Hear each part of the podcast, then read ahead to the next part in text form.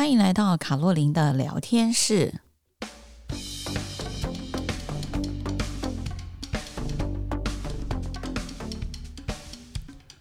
各位亲爱的朋友，大家好，我是周慧萍老师，很高兴在空中跟大家相会。我今天想来跟大家讨论的议题叫做“不再只做一份工作”哦。嗯，其实。过去这几年呢，我们在这个训练的课程里面呢，有一个非常热门的课程，也是我经常去上的课程，叫做跨世代的。沟通，或者是跨世代的领导与管理，显见呢，跨世代呢，在现在的这个管理上面来讲，是一个显学，也是我们大家必须要学习的部分啊。那我常常在课程里面跟我们的学生讲，就是说，以现在我看到的跨几个世代呢，像我们在呃学生里面，可能会有二十出头岁的学生。但是呢，我们在主管阶层也可能看到七八十岁的主管，所以呢，以我现在来看呢，我最少看到的是跨了六十年度的这样的一个跨世代的横距哦。那这个横距这么长的情况之下，其实当人在一些沟通啊、管理呀，在一些这个呃大家相处上面，甚至思维上面，都会有很不一样的一个情况啊。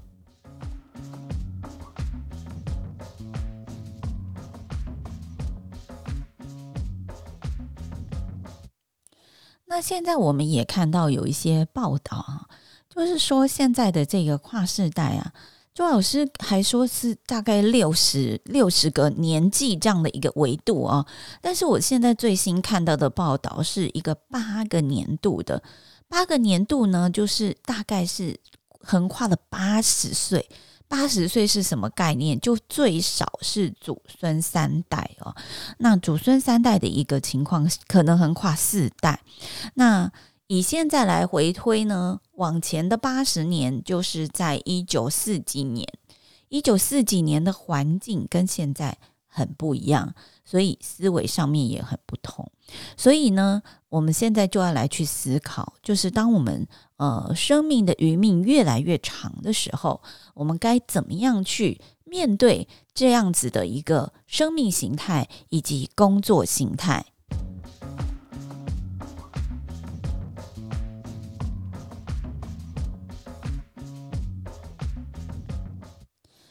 我记得我刚进金融业的时候啊。那个时候呢，我们也会有一些终身型的保单。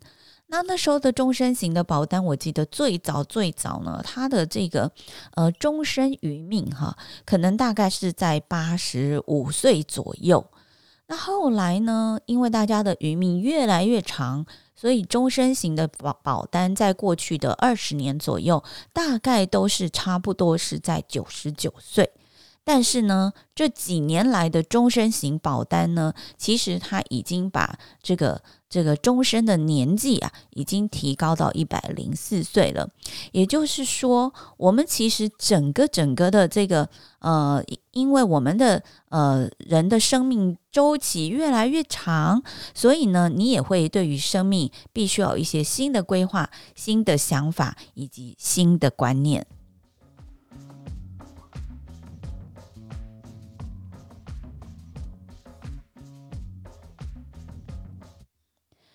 我们在想啊，人生啊，大概以前啊，我记得我在念书的时候啊，我们最崇敬的就是日本式的管理嘛。那时候我们学了一些像是丰田式的管理。那在日本的管理里面来讲呢，很重要的一个就是终身雇佣制度。那个大概在三十年前呢，就是非常夯的。那在那个时候呢，我们也发现，尤其特别是在欧洲，它的工会是很强的。所以一般来讲呢，大家就是呃会呃就是透过工会去争取权益。那你也不能随便的，就是让呃。某一个人被离开这个工作岗位，你要有凭有据啊，才能够离开这个工作岗位啊。那可是呢，你现在会发现呢，呃，世代变化的非常的快。就算我们想要把这个岗位给他留住，可是呢，因为整个这个科技的进步呢，会让很多的工作的样态都做一些改变。那无形当中呢，我们也要去思考，我们能够在一家公司真的待到退休吗？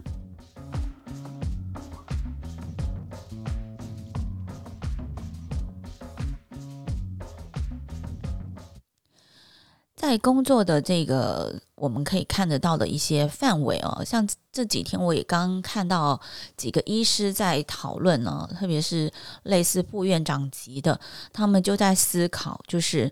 呃，现在应该非常鼓励很多东西都要自动化呀、机械化呀、哦 AI 智能化，那所以呢。他们第一个思考到的，当然过去能够自动化的，在一些医疗设备上面来讲，都已经尽量的医疗设备的自动化了。那现在你会发现呢，很多的医院它都开始采行什么呢？就是呃叫做自动报道，在机器上面报道，然后呢在机器上面付款啊。那现在呢，也有很多的医院呢，它最后呢采用医嘱付的方式，就是你根本也不用去找到那台机器了，你直接呢看完医生，那你就可以在这个医嘱付上面直接透过不管是信用卡或者是现金，把你的这个付款就把它付掉了。那大家就要去思考，如果公司做这样的一个改变或改革，它的影响会是谁呢？呃，它的影响就是我们坐在前台的一些呃，呃柜员收费人员啊、呃，那柜员收费人员呢，他就是没办法，因为呃，他可能会被面临到的就是减柜哦、呃，跟我们银行一样，银行因为很早就在这段呃这个区块，很多外商银行呃或者是新银行就做这个。去呃柜台的简化，那一样呢？现在这一波呢，可能就到医院，还有公家机关很多的地方呢，它都开始要采行自动化的部分。那现在有很多的这个机器啊，不管是在嗯。呃，金融业啊，或者是在一些公务体系里面，你会看得到，甚至我们去办这个护照，那我只要能够把我一些基本资料输出去，它就会自动生成一张表单。那这张表单上面可能会有条码，那条码出来之后呢，你就可以去扫码，扫码之后你就可以缴费。其实呢，以前就是人工审核啊，人工批核的这块呢，就会慢慢的越来越少。那各位要去思考一下，那这些工作是不是都要经过一个呃消长，然后呢会产生一些新的工作呢？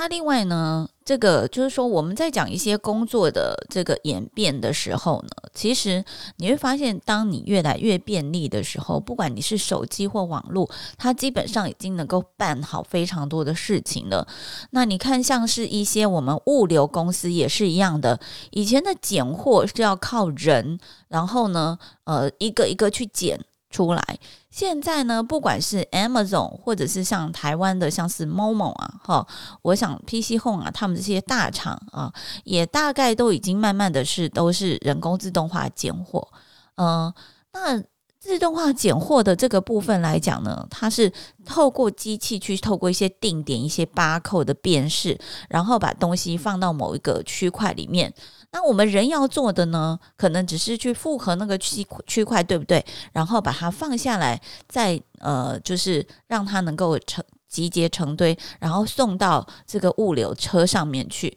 所以呢，呃，这些工作来讲，以前也是人在做的啊，现在也慢慢的就会被机器所取代。所以大家不要小看这个机器取代人力这件事情啊，它其实会取代非常非常多的工作。那我们就要去思考，那么有了机器的取代，以前我们一些事务性或者是靠劳力的工作呢，它就会慢慢的减少。那如果我们的技能呢不提升的情况之下，我们该怎么样去应应？这个就是我们必须要去思考的了。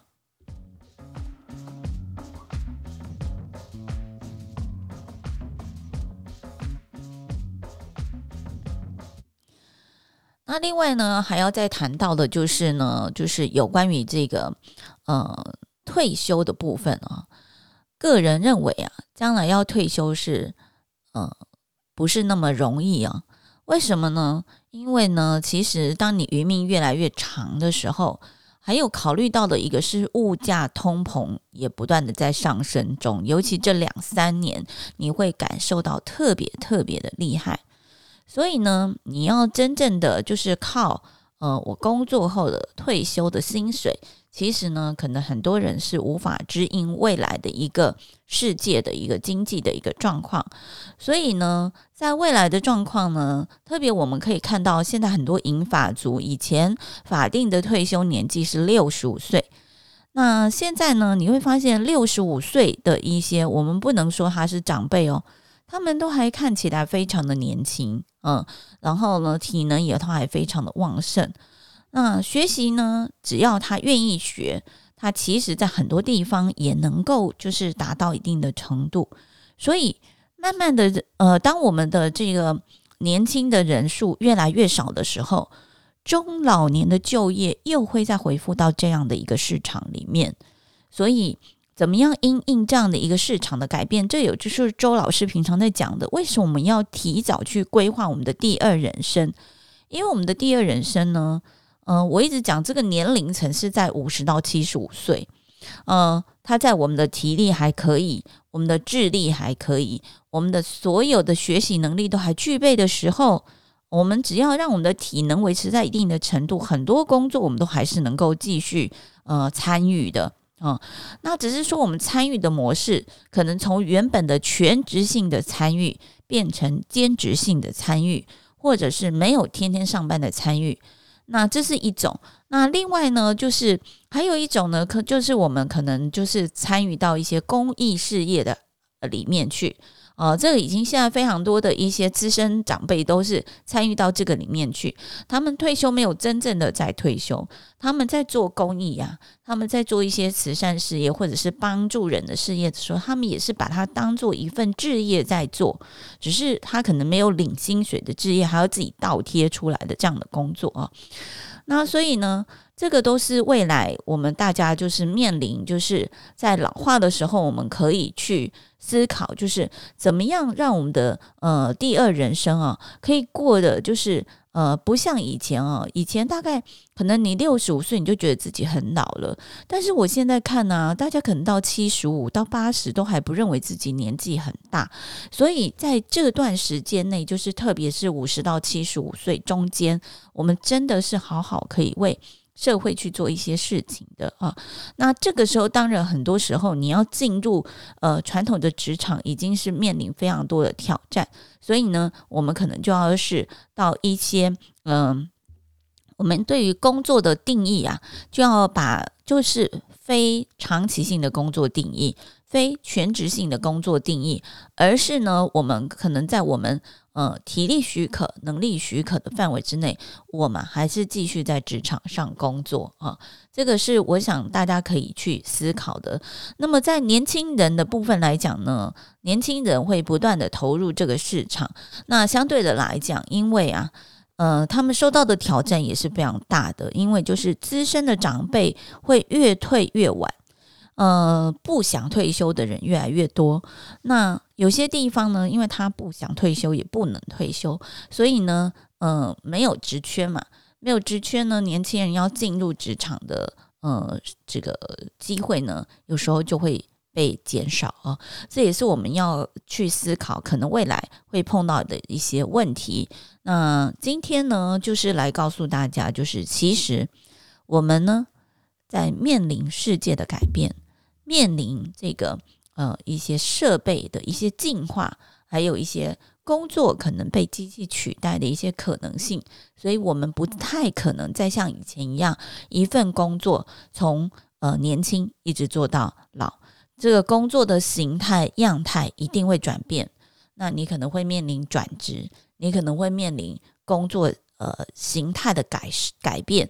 那我们没有办法去抗拒这样的一个改变。我们能够做的就是，我们去思考怎么样去面对这样的改变呢？给自己准备好，然后去面临这样的改变。好，那我今天就讲到这里了，我们大家一起勉励，下次再见，拜拜。